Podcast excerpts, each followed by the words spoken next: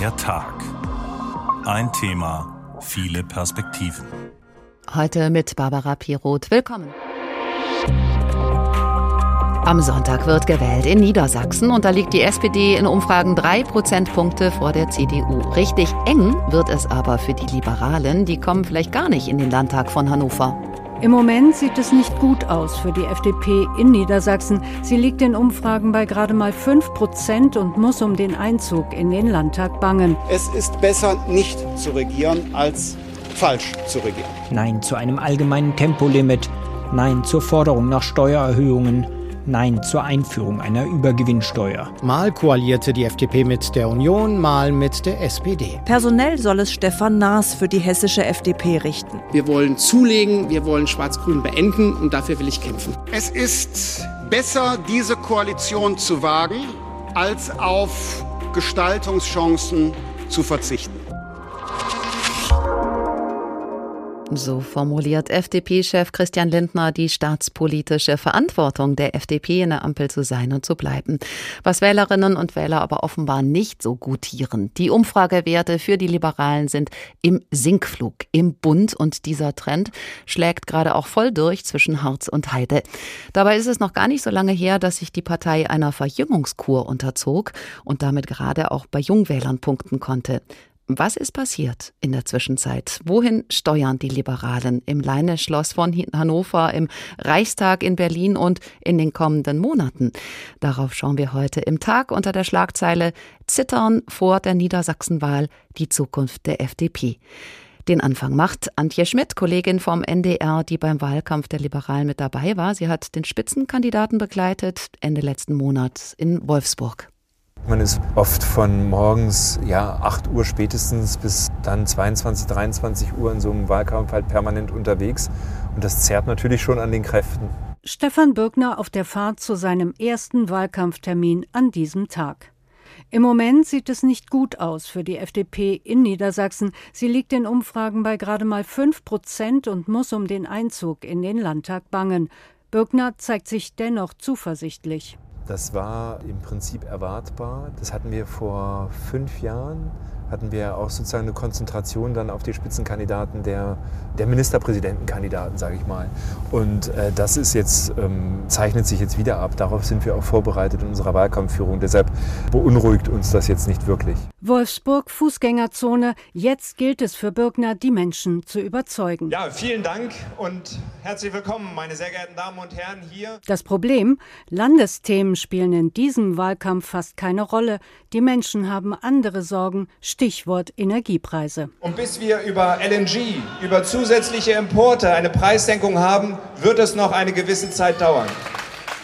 In einer solchen Zeit treten die ähm, landespolitischen Themen in den Hintergrund und da ist natürlich die ähm, äh, gefragt, was denn die Antworten ähm, auf diese vielfältigen Krisen ähm, sind. Und natürlich, und dafür ist Christian Lindner ja auch, auch dann heute mit hier. Der FDP-Parteivorsitzende und Bundesfinanzminister Christian Lindner soll heute auf der Bühne Rückenwind geben. Ausgerechnet, auch die Bundes-FDP hat bei den Wählerinnen und Wählern Sympathiepunkte eingeboost. Während Lindner zwischen Kernenergie, Gaspreis und Schuldenbremse jongliert, fährt Stefan Birkner zum nächsten Termin. In Einbeck in Südniedersachsen warten sie schon. Fast 200 Menschen sind gekommen. Darunter viele FDP-Anhänger. Birkner kann hier seine Schwerpunktthemen platzieren, Bildungspolitik und digitaler Wandel. Seine Argumente fangen bei vielen Zuhörenden. Ich würde sagen, den wähle ich hat mich heute überzeugt. Er ist kein schauspielerisches Talent oder kein Showmaster, ne, aber das soll er ja auch nicht sein. Er soll solide Politik machen und ich denke, das ähm, ist eine Sache, die er kann.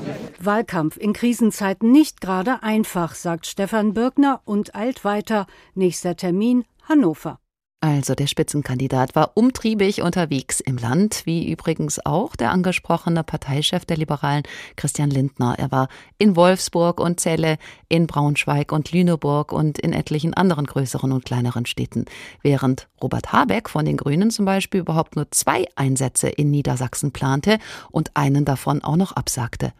Marco Seng ist landespolitischer Korrespondent der HAZ, der Hannoverschen Allgemeinen Zeitung und dort zuständig für die FDP. Hallo.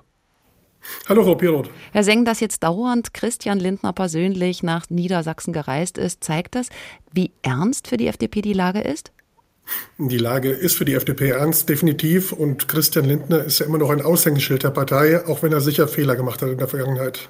Die FDP ist ja komplett ausgerichtet und zugeschnitten auf Christian Lindner. Er ist das Gesicht der Partei.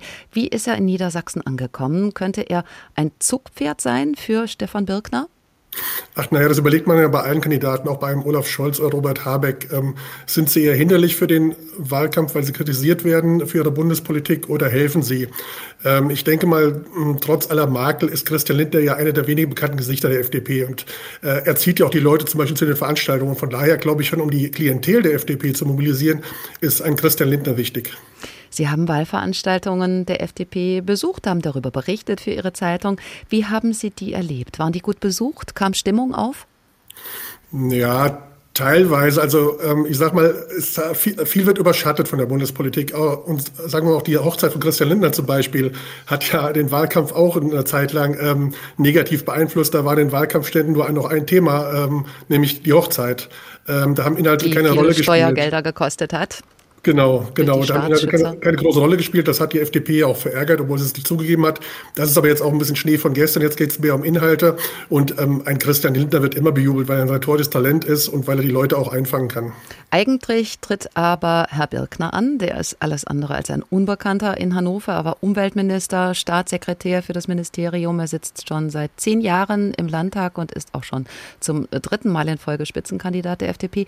Woran liegt das, denken Sie, dass das diesmal so knapp werden könnte? An ihm oder an der Bundespolitik? Ähm, das würde ich mal eher der Bundespolitik zuschreiben. Also ähm, Stefan Birkner ist sicher nicht so bekannt in Niedersachsen, wie man das nach elf Jahren erwarten könnte. Ähm, aber es ist in der Landespolitik auch schwer bekannt zu werden. Das äh, hat meist nur der Ministerpräsident und Minister, herausragende Minister für sich. Der Rest ist meist nicht so bekannt. Ähm, ich glaube, es ist die Bundespolitik vor allen Dingen. Ähm, ich glaube, es ist die Energiekrise und ich glaube, es ist die, auch die Wahrnehmung, wie man die FDP wahrnimmt ähm, in diesen ganzen Krisen. Die FDP wird immer wahrgenommen als Querulant, auch in der Corona-Krise schon, die ihren eigenen Kopf, ihre eigene Position durchsetzen wollen, auch gegen den Koalitionsfrieden. Ich würde das so nicht unterschreiben. Ich glaube, die FDP vertritt ihre Position ähm, wie auch andere Positionen vertreten. Sie hat es nur schwer und wenn man die FDP wahrnimmt, dann nimmt man Christian Lindner wahr, dann nimmt man Kubicki wahr, nämlich die Leute, die mit ähm, steilen Thesen oder ähm, schrägen Aussagen einfach für Aufmerksamkeit sorgen und auch für Kritik sorgen. Schauen wir auf die Ausgangslage in Niedersachsen. Ministerpräsident Weil will zum dritten Mal Landeschef werden. Er kann auf seine Prominenz setzen. Die CDU wiederum wirbt damit, die wirtschaftliche Stimme der Vernunft zu sein. Die Grünen wollen zum Beispiel Nachfolger für das 9-Euro-Ticket und mehr Radwege. Was bleibt denn dann noch für die FDP? Nicht viel, weil die landespolitischen Themen nicht ziehen. Die FDP versucht es mit Bildung sicher ein Thema, wo die Partei ähm, durchaus profiliert ist. Sie ähm, haben zum Beispiel ein Volksbegehren gestartet hier, damit die ähm, Förderschulen Lernen nicht abgeschafft werden. Ähm, für den Wahlkampf, aber das Thema verfängt eben nicht, weil die bundes- und weltpolitischen Themen zu sehr überragen. Und ich sage mal, ähm, außer diesem Thema bleibt nicht viel. Die anderen Themen, die die FDP hier setzt, wie ähm, Digitalisierung, ist sicher ein richtiges Thema und Entbürokratisierung, kommen oft sehr theoretisch und sehr wissenschaftlich rüber. Das ist schwer, das den Leuten zu vermitteln. Sie führt aktuell aber auch einen, man könnte schon fast sagen, Atomwahlkampf. Ja, das wird nach außen sicher so wahrgenommen. Das ist aber nur ein Teil des Wahlkampfes. Und auch hier haben wir wieder eine, ein, ein, bundespolitisches Thema, das einfach in Niedersachsen durchschlägt. Man kann natürlich sagen, ja, hier haben die Leute eine klare Alternative. Wofür steht die FDP und die CDU? Nämlich für eine Verlängerung der Laufzeiten und die SPD und die Grünen eher nicht. Also hier hätte man zumindest mal eine gewisse Polarisierung. Und ich glaube, darum geht es auch bei dem Thema. Man muss vielleicht ergänzend noch sagen, hier in Niedersachsen steht ja auch Emsland. Das ist das dritte AKW, das aber nicht weiterlaufen soll über, bis zum Frühjahr, über den Winter hinaus. Die FDP hat sich im Wahlkampf ja von allen abgegrenzt und offensiv um Zweitstimmen von CDU-Wählern geworben. Das ist bis dahin verständlich. Aber sie wettert ja auch gegen SPD und Grüne, obwohl das in Berlin ja ihre Koalitionspartner sind. Da regiert man gemeinsam und dann kämpft man doch gegeneinander in Niedersachsen.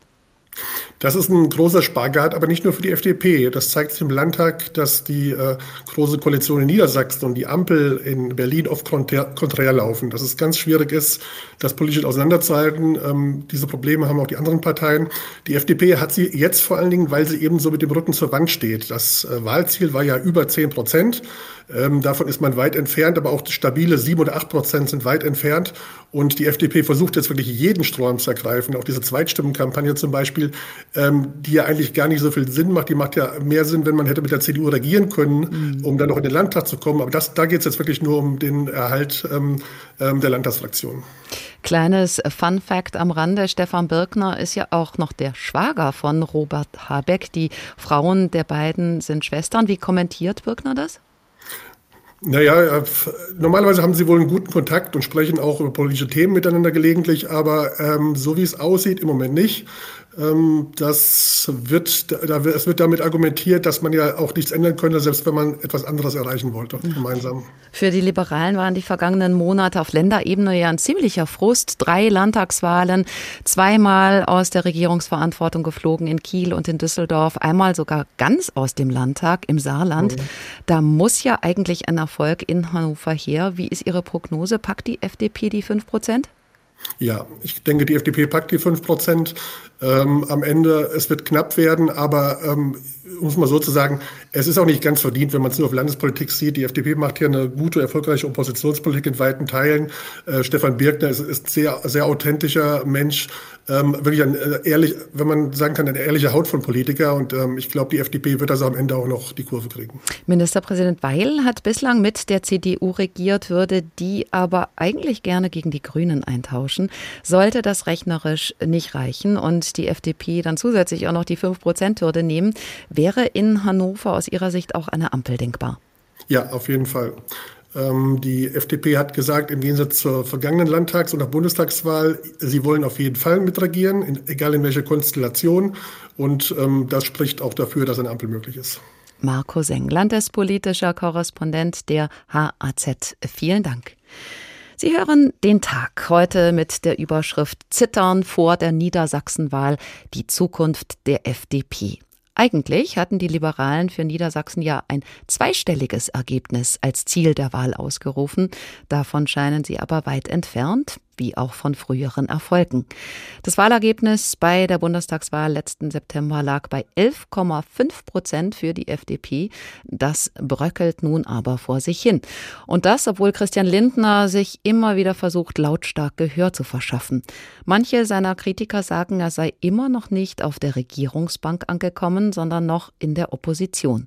Und so klang er ein Stück weit auch bei seinem Auftritt in Niedersachsen, dem in Wolfsburg, der zu Beginn der Sendung ja schon kurz Thema war.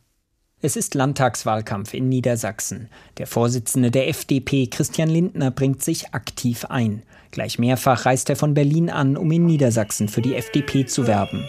So auch vor knapp zwei Wochen in Wolfsburg. Eine kleine, aber lautstarke Gruppe versucht ihn dort am Reden zu hindern. Lindner wird als Kriegstreiber beschimpft, er solle abhauen. Nein, ich werde länger sprechen, als ihr Luft habt zu schreien. Hau gar nicht ab. Von vielen Zuhörerinnen und Zuhörern gibt es dafür Applaus. Ich habe mehr Durchhaltefähigkeit als ihr, weil ich stehe für die richtige Sache. Das gibt Kraft. Widerspruch, Auseinandersetzung. Lindner lässt sich davon nicht aus der Ruhe bringen. Als Politiker ist er das gewohnt, und auch in Berlin gehört das Beharren auf den eigenen Positionen für ihn zum täglichen Geschäft. In der Koalition mit SPD und Grünen kommt dem Bundesfinanzminister und FDP-Chef dabei eine besondere Rolle zu. Es ist besser, diese Koalition zu wagen, als auf Gestaltungschancen zu verzichten. Mit diesen Worten warb Lindner im Dezember 2021 für den Koalitionsvertrag. Seine Partei folgte ihm, auch wenn viele FDP-Anhängerinnen und Anhänger bis heute mit dem Bündnis fremdeln. Steuererhöhungen sind ausgeschlossen, Aufweichen der Schuldenbremse, das ist auch ausgeschlossen. Mit diesen Versprechen war die FDP bei der Wahl angetreten. Und im Kern hält sie daran auch heute fest, wenn auch mit Abstrichen.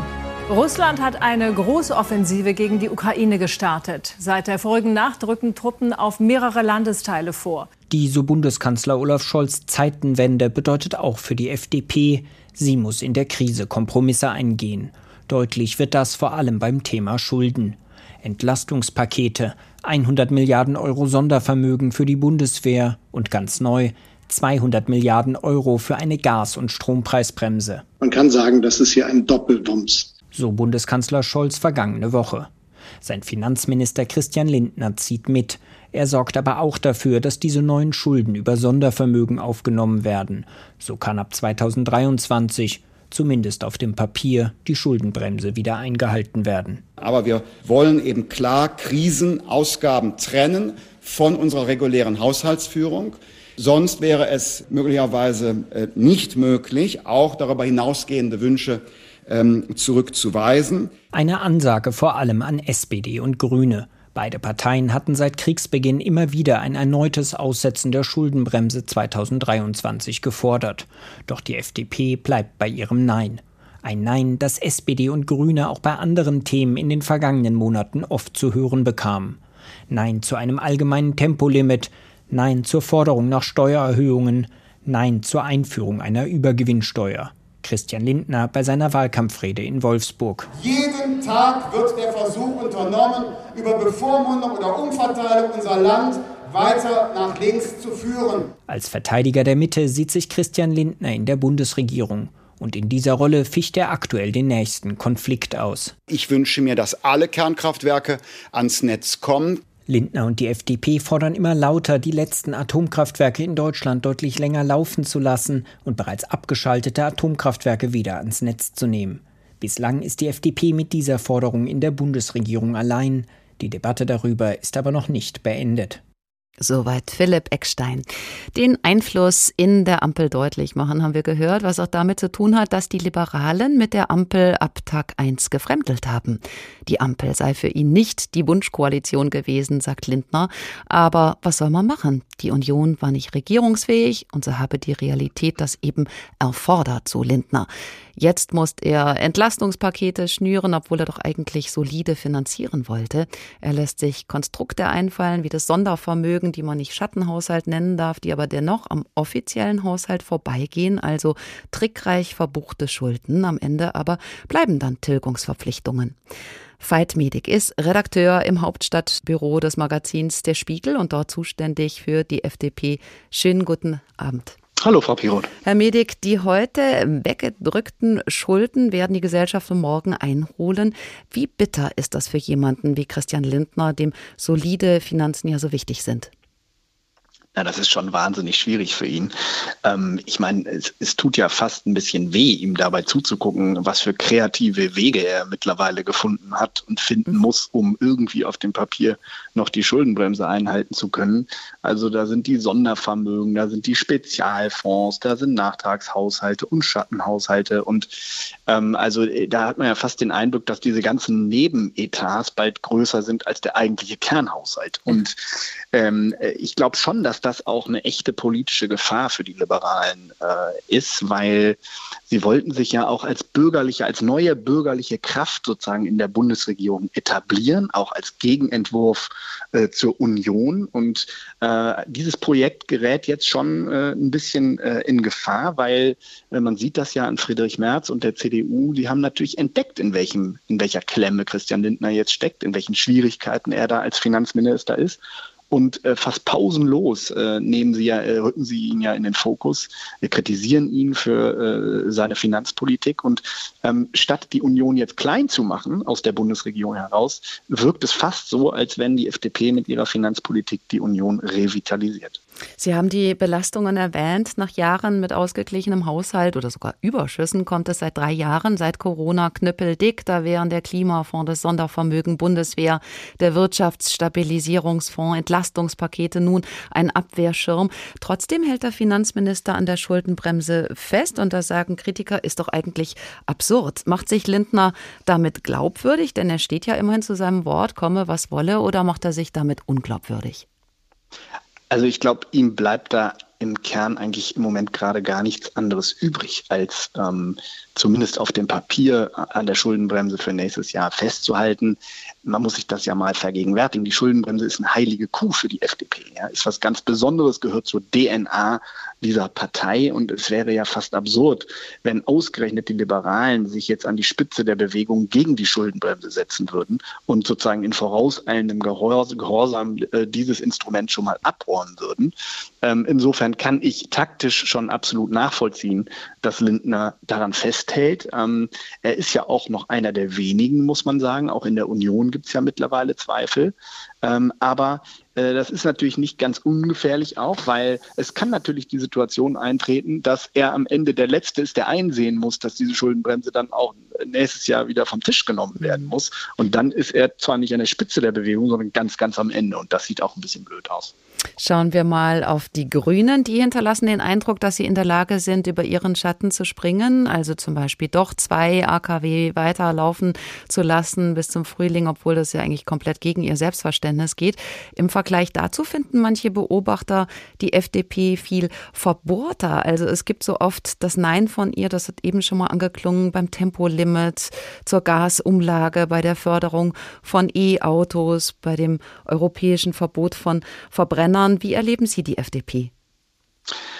Ja, äh, es wundert mich tatsächlich auch ein bisschen, weil man sich ja schon fragt, ähm, äh, warum sie eigentlich immer noch so agieren, äh, als wären sie in der Opposition. Also sich so an Glaubenssätze der Partei klammern, äh, an die Parteiorthodoxie, Orthodoxie, wenn man so will. Ja? Also ob das äh, jetzt das Thema äh, AKW oder die Schuldenbremse ist, da gibt es ja eine ganze Reihe von von Themen. Und ähm, wenn man mal äh, sich anschaut, wie Popularität in der Politik heutzutage auch entsteht, dann ist das ja eigentlich oft gegenteilig der Fall. Also bei Habeck zum Beispiel, der, Sie haben es angesprochen, auch mal über seinen Schatten springt, auch mal die eigene Parteilinie herausfordert, auch konterkariert, ja, und dadurch natürlich als sehr pragmatisch herüberkommt und ähm, sozusagen fast als Staatsmann. Und ich glaube, dieses Staatsmann-Gehen, das fehlt Christian Lindner im Moment noch. Das kriegt er im Moment zu spüren äh, aufgrund aufgrund der schwindenden Popularität für ihn und seine Partei.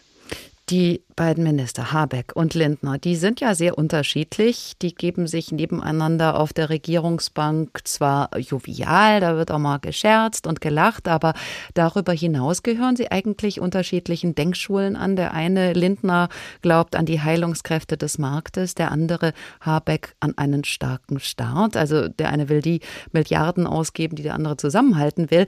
Wie wird das weitergehen mit den beiden? Na, ich glaube, das wird schon noch ein großes Thema bleiben, diese Rivalität, die Konkurrenz zwischen diesen beiden, ja, muss man ja sagen, wichtigsten Ministern im Ampelkabinett. Ähm, es wirkt ja gerade fast so, als würden sie sich das Schwarze unter den Nägeln nicht gönnen. Und äh, wenn man jetzt Lindner gerade beim Thema Atomkraft und AKW Laufzeitverlängerung beobachtet und sieht, ähm, dann glaubt man jedenfalls nicht, dass er da so rasch still, äh, still werden wird. Ähm, er hat ja erkannt, in welchem Dilemma auch Habeck da natürlich ist, ja, so wie die Schuldenbremse Bremse für die FDP ein sehr wichtiges Thema ist, so ist natürlich ähm, das Ende der Atomkraft für die Grünen sehr, sehr wichtig. Und ähm, es wirkt fast so, als wenn Lindner äh, Habeck an der Stelle ein Stück weit quälen will. Ich glaube kaum, dass er damit aufhören wird. Ähm, das Risiko ist natürlich, dass er enorme Erwartungen weckt in seinen eigenen Reihen. Ja? Also er sagt ja jetzt nicht nur, dass drei verbliebenen AKWs ähm, weiterlaufen äh, sollen, sondern eben auch zwei weitere reaktiviert werden sollen, also mindestens fünf weiterlaufen sollen. Ähm, ich kann mir ehrlich gesagt schwer vorstellen, dass das über einen grünen Parteitag geht und so wird am Ende, ähm, selbst wenn äh, drei weiterlaufen, ähm, der Lindner dastehen als jemand, der seine Forderungen nicht zur Gänze durchgesetzt hat. Aber das heißt ja ein Stück weit vielleicht auch, Lindner treibt die Grünen jedenfalls in der Ampel vor sich her oder versucht das. Ist die FDP damit zum Problemfall der Ampel geworden oder könnte sie der Ampel gefährlich werden? Also ich glaube schon, und jetzt sind wir natürlich wieder beim äh, Thema Niedersachsen und dem Ergebnis äh, am Sonntag, ich glaube schon, dass die äh, FDP ein echter Risikofaktor werden könnte, äh, wenn das schief geht am Sonntag und die FDP da aus dem Landtag fliegt. Ähm, das stärkt dann natürlich all diejenigen, die mit der Ampelkoalition in Berlin äh, ohnehin nichts anfangen konnten bei den Liberalen, ja, die geglaubt haben, das ist eigentlich eher eine linke Koalition und äh, wir sind da am falschen Platz. Ähm, es, ich glaube kaum, dass sozusagen diese Koalition dann zerbrechen wird, weil Koalitionen zerbrechen äh, nicht so leicht, ja, nicht so einfach. Das zeigt die äh, bundesrepublikanische Geschichte. Aber ähm, auch Christian Lindner wird nach dieser Wahl, selbst wenn es ganz knapp reichen sollte, stärker in den Fokus gerückt werden in seiner eigenen Partei. Er wird die FDP stärker profilieren müssen, gleichzeitig aber natürlich auch nicht so wirken dürfen, als wäre er sozusagen ein Solist, als hätte er äh, kein Interesse an einem gemeinschaftlichen Erfolg. Also nochmal, er muss einerseits sozusagen der FDP eine Beinfreiheit organisieren und eine neue Stabilität, aber gleichzeitig auch dieses Staatsmanngehen für sich entdecken. Und das ist natürlich ein sehr, sehr schwieriger und heikler Balanceakt, ähm, der sicherlich äh, noch ein paar interessante Momente in den kommenden Wochen und Monaten hervorbringen wird. Eingangs haben wir in der Sendung gehört, Christian Lindner erinnert immer wieder an die staatspolitische Verantwortung. Ja, diese Ampel, die wollte man nicht unbedingt, aber es war wichtig, es ist nötig mitzuregieren. Wäre in diesem Falle nicht regieren vielleicht besser gewesen als schlecht zu regieren, um zu zitieren, was Christian Lindner ja selbst gesagt hat im Winter 2017, als damals Jamaika platzte? Nein, das glaube ich definitiv nicht. Also ein zweites Mal hätte sich Christian Lindner das wirklich nicht leisten können. Man muss sich mal dran erinnern, wie das beim letzten Mal war, als er so argumentierte. Das stieß ja nun auch nicht nur auf Begeisterung in seiner eigenen Partei, geschweige denn sozusagen in der medialen Öffentlichkeit und in anderen Parteien. Also er war da schon gehörig unter Druck. Und ähm, äh, das war ja auch das Dilemma jetzt bei den Koalitionsverhandlungen. Alle wussten, der Lindner, dem bleibt sowieso nichts anderes übrig, als in diese Koalition zu gehen. Dafür hat er ehrlich gesagt schon relativ viel rausgeholt, ja, für diese Zwangslage, hat das Finanzministerium für die FDP organisiert, ein paar Punkte. Das wollte Herr Habeck ja auch gemacht. gerne für sich reklamieren. Exakt, exakt. Und ähm, also ich, ich, ich glaube nicht, dass ähm, das der richtige Weg gewesen wäre. Ähm, es ist natürlich auch korrekt, dass ähm, Olaf Scholz ein bisschen an der FDP jetzt hängt. Seine Kanzlerschaft hängt an den Liberalen, aber genau genauso hängen die Liberalen natürlich jetzt an Olaf Scholz und dieser Koalition, weil man muss schon die Frage stellen, wenn Sie jetzt über Alternativen zur Ampel nachdenken, mit wem will die FDP denn eigentlich gerade regieren? Ja? Eine Mehrheit hätten Sie im Moment nicht. Und wenn jetzt neue Bundestagswahlen wären, dann würden Sie wahrscheinlich auch bundesweit an der 5-Prozent-Hürde knabbern. Sagt Veit Medik, zuständig beim Spiegel für die FDP. Vielen Dank für das Gespräch.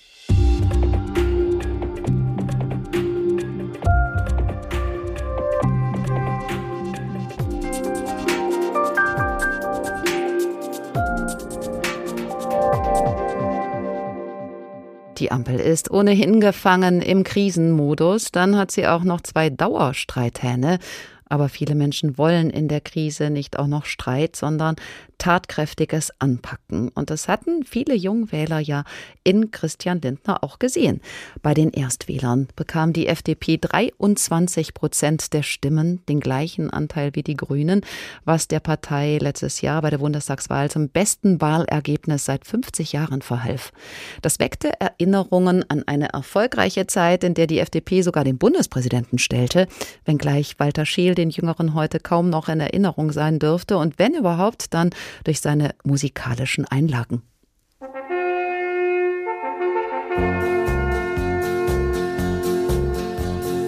Hoch auf dem gelben Wagen sitz ich beim Schwager Das waren noch Zeiten, als ein Bundesaußenminister, später sogar Bundespräsident, mit Volksliedern im deutschen Fernsehen auftreten konnte und damit sogar erfolgreich war.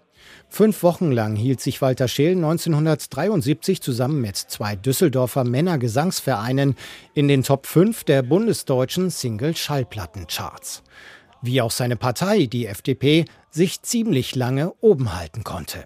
Viele wissen es nicht, aber die Liberalen haben fast 53 Jahre in Regierungsverantwortung verbracht. Sie liegen damit in einem Kopf-an-Kopf-Rennen mit der Union.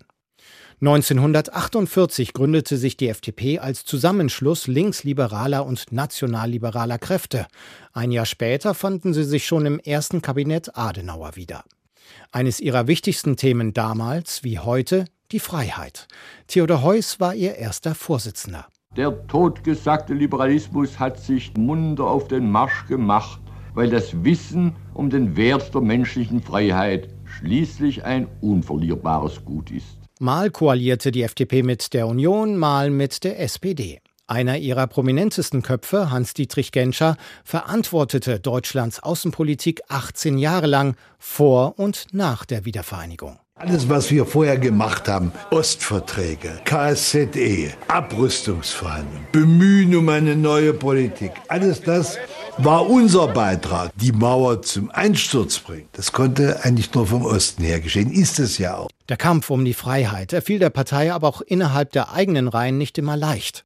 1995 stimmte eine Mehrheit der FDP-Mitglieder für den großen Lauschangriff, also für Überwachungsmaßnahmen durch Sicherheitsbehörden. Die damalige Bundesjustizministerin Sabine Leuthäuser-Schnarrenberger, FDP, trat aus Protest zurück. Da ich aus Überzeugung diese Änderung der bisherigen liberalen Rechtspolitik ablehne, kann ich die von den Mitgliedern mehrheitlich getroffene Entscheidung nicht im Interesse der FDP glaubwürdig vertreten und umsetzen. Ihr bestes Wahlergebnis im Bund, 14,6 Prozent, holten die Liberalen unter der Führung ihres inzwischen verstorbenen Parteichefs Guido Westerwelle. Dieser hatte die FDP erst auf Spaßpartei getrimmt, mit dem Ziel 18 Prozent Wahlstimmen im Bund, danach dann auf Ein-Themenpartei, die einem Ziel fast alles unterordnete. Wir wollen, dass insgesamt unser Steuersystem niedriger, einfacher und gerechter wird. In der schwarz-gelben Koalition erlebten die Liberalen jedoch einen beispiellosen Absturz. Unerfüllte Wahlversprechen, ein nicht passgenaues Ministeramt für den Vorsitzenden Westerwelle, Außenminister, und die eiskalte Schulter der beiden Koalitionspartner CDU und CSU führten letztendlich zum Verfehlen der 5-Prozent-Hürde bei der nächsten Bundestagswahl 2013. Ein Trauma, das den Liberalen lange nachhing und vermutlich auch dazu führte, dass der neue Parteichef Christian Lindner die nächste Möglichkeit einer Regierungsbeteiligung auf Bundesebene mit den Worten ausschlug Wir werden unsere Wählerinnen und Wähler nicht im Stich lassen, indem wir eine Politik mittragen, von der wir im Kern nicht überzeugt sind. Es ist besser, nicht zu regieren, als falsch zu regieren. Auch jetzt, wo die FDP erneut Teil der Bundesregierung ist, befinden sich ihre Umfragewerte im Sinkflug. Wieder einmal scheint sich ein Satz von FDP-Mitbegründer Theodor Heuss zu bewahrheiten. Politik ist ein dankloses Unternehmen. Ein dankloses Unternehmen. Das große Trauma der FDP war ja 2013, wie eben angeklungen. Aber damals galten die Liberalen auch als zerstrittener, undisziplinierter Haufen. Heute stehen sie geschlossen hinter Christian Lindner. Der muckt keiner wirklich laut auf. Damals wurde Wählerinnen und Wählern auch viel versprochen und wenig gehalten. In die Ampel hingegen sei man mit realistischeren Versprechen gegangen, sagen FDP-Parteistrategen. Einordnen kann das für uns Gerhard Baum, FDP-Urgestein, FDP-Legende, inzwischen 89 Jahre alt. Er war Innenminister von 1978 bis 82. Als Anwalt ist er immer noch aktiv und hat gerade wesentlich an der Lösung für die Entschädigungen der israelischen Opferfamilien des Olympia-Attentats von 1972 mitgewirkt. Wir haben vorhin mit ihm gesprochen und ihn gefragt, ob die FDP heute also ganz anders dasteht als 2013 oder ob er da durchaus Parallelen sieht. Sie steht ganz anders da als früher.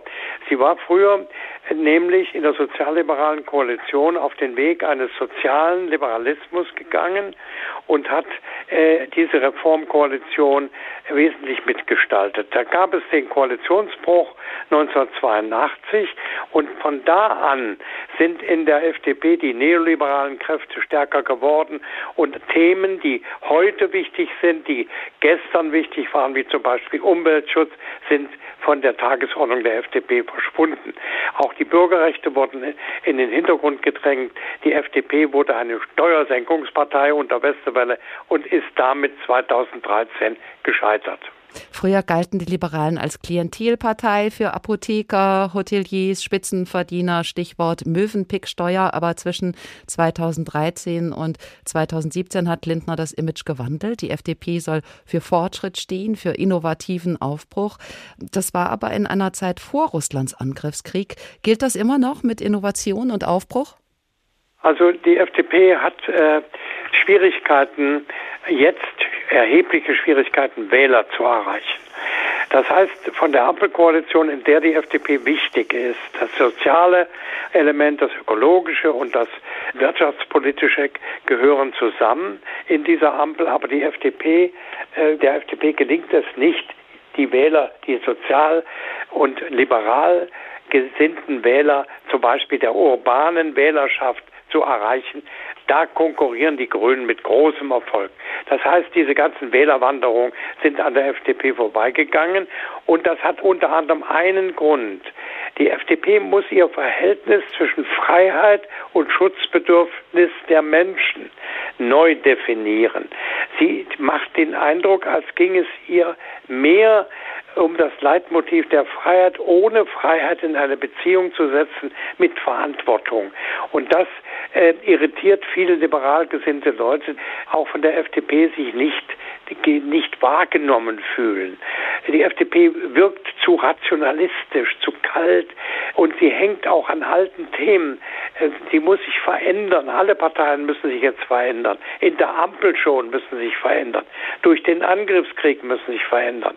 Und die FDP hat meines Erachtens bisher nicht vermocht, das, was sie unersetzbar macht, als liberale Partei im Parteiengefüge der Bundesrepublik deutlich sichtbar zu machen. Machen wir das mal fest an einem Beispiel. Christian Lindner sagt, das Erwirtschaften von Wohlstand muss ab jetzt wieder wichtiger sein als das Verteilen. Also er ist gegen ah. neue Sozialabgaben, spricht beim 9-Euro-Ticket von einer Gratis-Mentalität in einer Zeit, in der die Landesarmutskonferenz eine Vertafelung der Gesellschaft sieht. Da empfiehlt Lindner, Überstunden zu machen. Also um sie da nochmal zusammenzufassen, da verliert die FDP soziale Fragen aus den Augen. Ist es das, was ja. Sie sagen? Also ich, ich habe jetzt ja bewusst darauf Bezug genommen, dass ich in einer FDP aufgewachsen bin mit Personen wie beispielsweise Dahndorf, Mayhofer, Scheel, Genscher, äh, die eine soziale Verantwortung gespürt haben, die sichtbar wurde. Ganz früh hat Lindner mal von einem mitfühlenden Liberalismus gesprochen.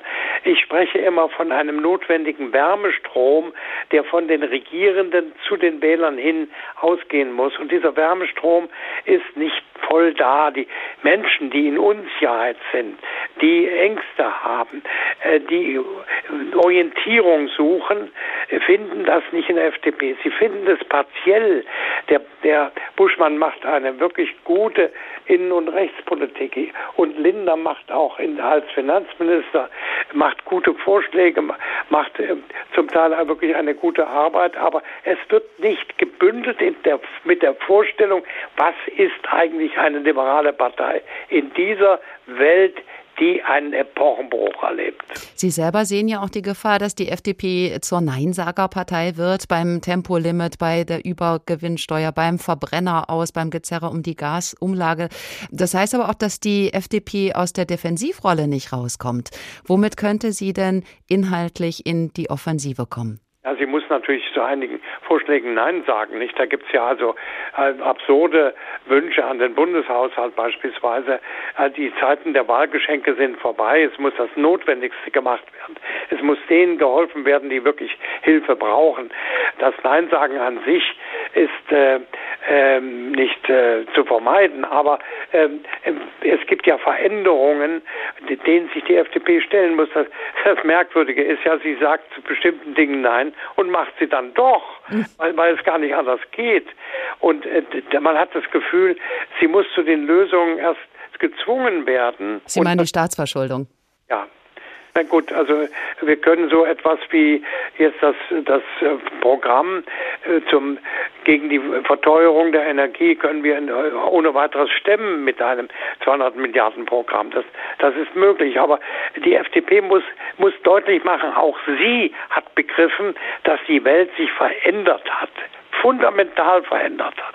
Im Grunde personifiziert Lindner ja die FDP. Das ist wie so eine One-Man-Show. Er hat die Partei wieder aufgebaut, er hat sie für junge Wähler wieder attraktiv gemacht. Aber was ist eigentlich mit den anderen Ministerien? Das Bildungsministerium, also das angebliche Chancenressort, scheint verwaist mit einer Ministerin, deren Namen viele nicht mal kennen. Also äh, Linders Problem war, ob er das nun wollte oder nicht. Er, er wurde ähm, allein mit der FDP identifiziert. Das hat sich etwas gebessert. Es sind jetzt durch die Minister neue Köpfe, aber auch in der Fraktion neue Köpfe sichtbar geworden. Äh, beispielsweise der stellvertretende Vorsitzende Vogel, der ja auch äh, in der Fraktion eine führende Funktion hat. Ähm, also es ist absolut notwendig, dass Liberalismus durch unterschiedliche auch Personen dargestellt wird. Und Herr Lindner sagt immer ganz stolz, wir haben keine Strömung in der Partei. Ja, warum denn nicht? Es ist doch vollkommen klar, dass es äh, verschiedene liberale Strömungen gibt und gab, die immer wieder zueinander geführt haben. Sehen Sie mal, äh, der Wirtschaftspolitiker Graf Lambsdorff und ich als Bürgerrechtsminister, als Innenminister, wir haben gemeinsam auch diese Partei mitgeführt und sind gemeinsam in Wahlkämpfe gegeben. Das, das Bild einer Partei ist doch nicht ein Monolith, sondern das Bild einer Partei muss auch geprägt sein durch Diskussion, durch Diskurse, nicht durch Streit, aber man muss doch darüber reden, was ist der beste Weg in die Zukunft um die, um die Situation, äh, mit der Situation fertig zu werden. Eine Normalität, wie wir sie bisher hatten, wird sie nicht mehr geben. Also muss man darüber reden, wie sieht das künftig aus, auch in der Partei. Und die Partei hat, hat solche Diskussionen, an denen die Öffentlichkeit beteiligt werden kann und muss, bisher vermieden. Und das finde ich auch schlecht. Sie muss offen sein für Diskurse, auch für Streit um den richtigen Weg. Gerhard Baum, Rechtsanwalt und FDP-Urgestein, haben Sie vielen Dank für das Gespräch.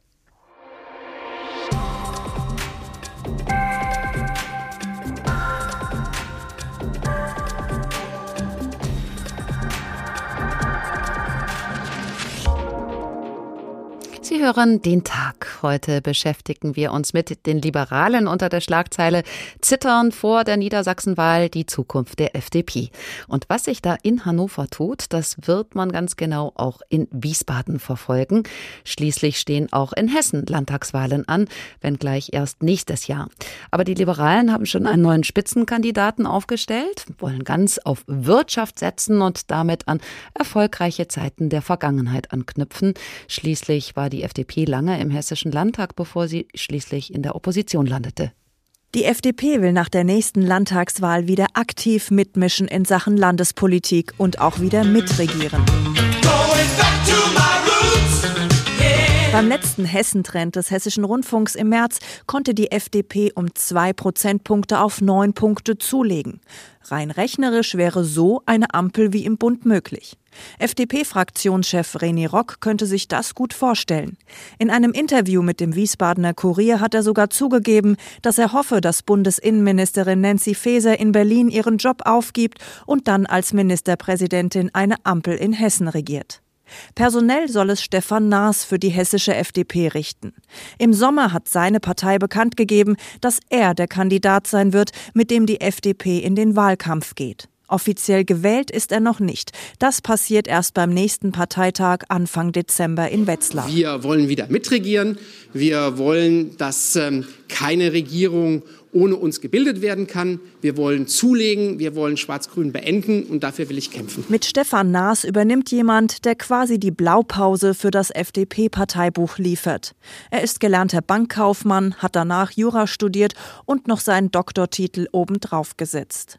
Er kennt die Arbeit im Finanzamt und im Wirtschafts- und Finanzministerium. Und in seiner Heimatgemeinde Steinbach wurde er zum ersten FDP-Bürgermeister im Hochtaunuskreis gewählt. Das blieb er über neun Jahre, bevor er 2019 in den Landtag wechselte. Hier ist er Sprecher der FDP-Fraktion für Wirtschaftspolitik. Dass die FDP mit Naas in den Wahlkampf geht, ist also auch eine Richtungsentscheidung für die Partei. Sie will zurück zu ihrem Kerngeschäft, dem Thema Wirtschaft.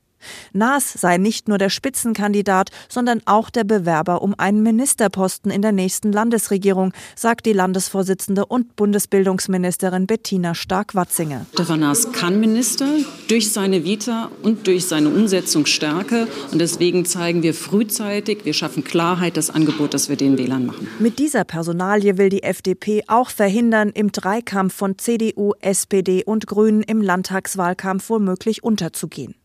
Deshalb setzt sie ganz klar auf ihr Kernthema. Jetzt heißt es also zurück zu den liberalen Wurzeln und zur Wirtschaftspolitik. Auch das liberale Thema Verkehr wollen sie im Wahlkampf aufgreifen, aber ganz im Sinne des Zeitgeists mit besonderem Blick auf den ÖPNV. Unter dem bisherigen Spitzenkandidaten René Rock stand bisher eher das Thema Bildungspolitik für die FDP im Vordergrund. Rock wird aber Fraktionsvorsitzender seiner Partei im Landtag bleiben. Es hat mir Spaß gemacht, der, der letzte Wahlkampf. Er war auch sehr erfolgreich. Aber ich denke, man muss immer als Team gucken, wie kann man besser werden. Und da ist es völlig egal, welche Eitelkeiten da eine Rolle spielen, sondern da steht mir Hessen im Mittelpunkt. Und Hessen braucht nächstes Jahr einen guten äh, wirtschaftspolitischen Kurs. Mit neuem Kurs und neuem Personal soll der Machtwechsel im kommenden Jahr in Hessen gelingen und die FDP nach zehn Jahren wieder an einer Regierung beteiligt sein.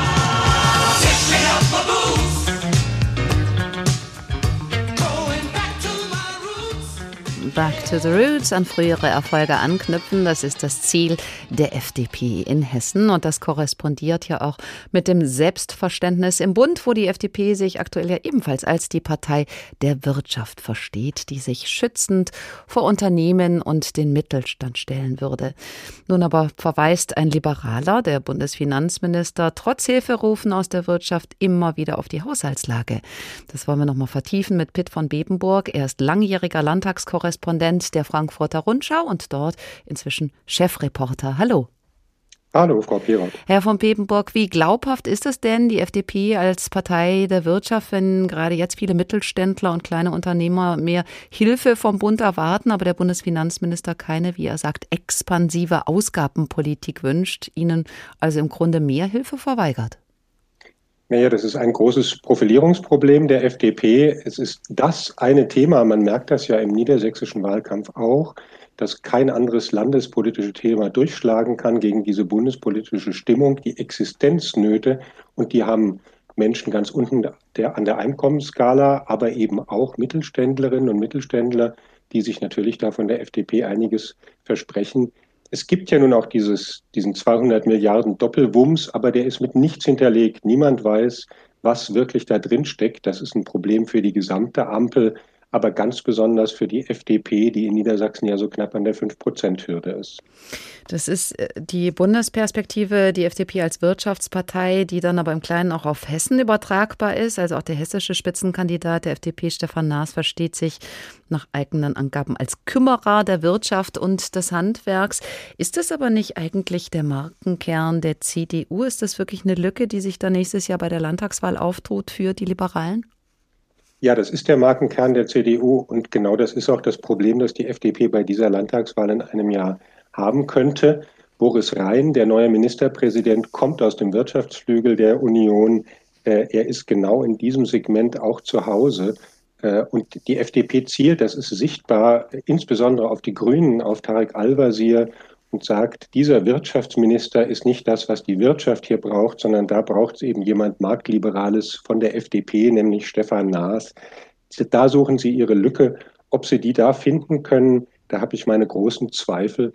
Und auch die Frage, ob Stefan Naas, wie das Ariane Focke gerade geschildert hat, den Platz findet neben den drei Ministerpräsidentenkandidaten von CDU, SPD und Grünen, das wird auch sehr schwierig, da durchzudringen.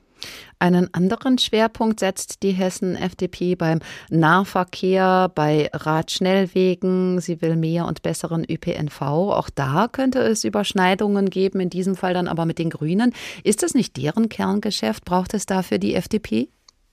Naja, das ist, wird thematisiert, weil es als anti-grünen Programm gemeint ist. Also die FDP profiliert sich eben gegen Al-Wazir ähm, und will zeigen, der kann ja noch nicht mal öffentlichen Nahverkehr, was eigentlich Kerngeschäft der Grünen sein müsste, der kann nicht einmal Radwege richtig bauen. Da geht es also um die Umsetzungsfrage, wird versucht, auch in der grünen Wählerschaft ein bisschen zu wildern.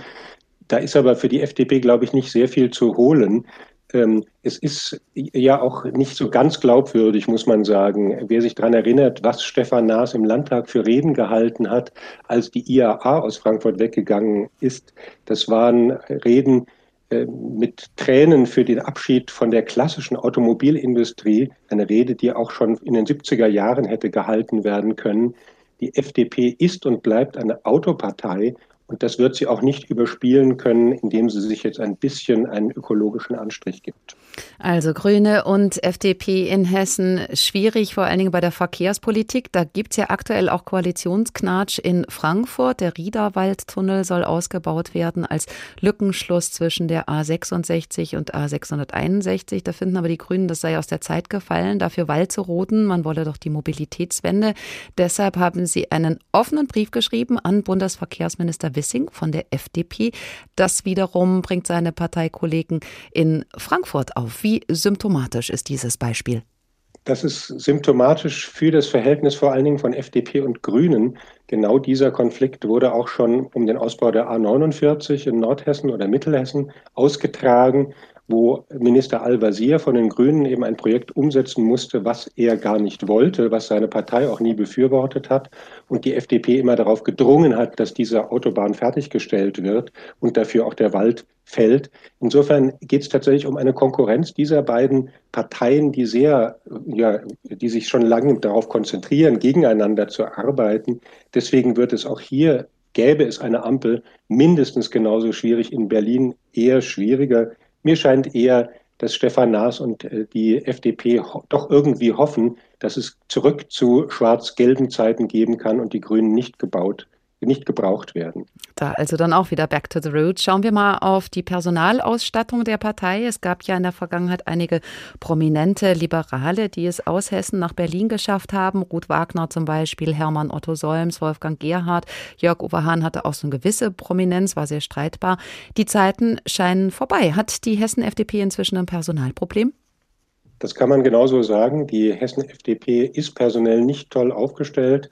Das hängt interessanterweise mit etwas zusammen, worauf die FDP eigentlich stolz ist, dass nämlich immer wieder auch äh, talentierte Politiker in die Wirtschaft gehen. Das trifft auf Florian Rentsch, den früheren Minister und Fraktionschef, zu. Das trifft auch auf Stefan Ruppert zu, der Parteichef gewesen ist und die schwere Niederlage im Bund hat verarbeiten müssen als Bundestagsabgeordneter, der die Fraktion abgewickelt hat. Stefan Ruppert, ein kluger Mann, der sicher auch äh, dafür gesorgt hat, die oder versucht hat, die FDP auch äh, zurück, zurück, back to the roots zu ihrem Programm mhm. zu führen. Ähm, solche Köpfe sehe ich im Moment in dieser Stärke nicht. Und Sie haben es ja selber vorhin gesagt, also Sie haben eine Bundes Bund Bundesbildungsministerin, die aus Hessen stammt und der FDP angehört, den, deren Namen aber vermutlich von den Hörerinnen und Hörern kaum jemand kennt. Sie heißt Bettina Stark-Watzinger. Dann hätten wir das an dieser Stelle auch mal geklärt. Wir haben gehört, in Niedersachsen schlägt die allgemeine Malaise der FDP voll durch. Die Umfragewerte der Partei sind dort wie im Bund im Sinkflug. Sie selbst waren ja gerade in Niedersachsen unterwegs und haben sich den Wahlkampf angeschaut. Welche Schlüsse ziehen Sie daraus? Naja, die, die Schlüsse sind tatsächlich so, dass es ganz eng wird, aber ich glaube ähnlich wie der Kollege von der HRZ das vorhin gesagt hat, auch, dass sie knapp am Ende drüber kommen. Das könnte eine Konstellation ergeben, die die siegesgewisse rot-grüne Koalition am Ende doch um, eine, um die Erweiterung der FDP sogar in der Regierung äh, bringt. Es hieße, knapp über die fünf Prozent könnte sogar Regierungsbeteiligung für die FDP in Niedersachsen bedeuten. Und da sähe es dann bei 5,0 Prozent ganz anders aus als bei 4,9, was ein Desaster mit bundespolitischer Auswirkung auch hätte. Insofern hängt da wirklich sehr, sehr viel dran. Und im nächsten Jahr in Hessen könnte es eine ähnliche Konstellation geben. Auch da wird es darauf ankommen, ob die FDP reinkommt oder nicht. Wofür brauchen wir dann eigentlich noch die FDP? Mal so ein bisschen überspitzt gefragt, nach allem, was wir heute Abend gehört haben, stellt sich ja so ein bisschen die Sinnfrage. Man kann die stellen, man muss allerdings auch sehen, dass bei der letzten Bundestagswahl bei den jungen Wählern und insbesondere bei den Erstwählerinnen und Wählern keine Partei so stark war wie die FDP. Die war knapp vor den Grünen in diesem Segment. Das heißt, es gibt da schon offenbar etwas, die, vielleicht ist es der Freiheitsbegriff, der auch eine bestimmte Wählerzielgruppe anspricht, gerade als Gegenentwurf zu den Grünen. Und ich glaube, das ist das auch sozusagen grundlegend philosophische Denkmodell, individuelle Freiheit, äh, das in dieser Zeit der ökologischen Krise, der Klimakrise, auch der Kriegsbedrohung nochmal andere Akzente setzt. Man sieht das eben in der Klimapolitik sehr deutlich und das Beispiel der Waldrodungen für die Autobahnen steht dafür symbolisch. Da stehen keine zwei Parteien so deutlich für unterschiedliche Positionen wie die Grünen und eben die FDP. Pitt von Bebenburg, früher viele Jahre Landtagskorrespondent der FR, jetzt Chefreporter, haben Sie vielen Dank. In Hessen will die FDP also nächstes Jahr wieder regieren. Im Bund fragt man sich, ob sie nicht vielleicht lieber opponiert. Auch dafür könnte es am Sonntag die Quittung geben zwischen Harz und Heide. Das war der Tag. Heute haben wir getitelt Zittern vor der Niedersachsenwahl, die Zukunft der FDP. Und wenn Sie wissen möchten, welche Themen wir kommende Woche setzen, können Sie sich darüber vorab informieren in unserem Newsletter. Der hat ein neues Gesicht bekommen und gibt auch Einblick in unsere Arbeit beim Tag. An dieser Stelle verabschiedet sich Barbara Piroth.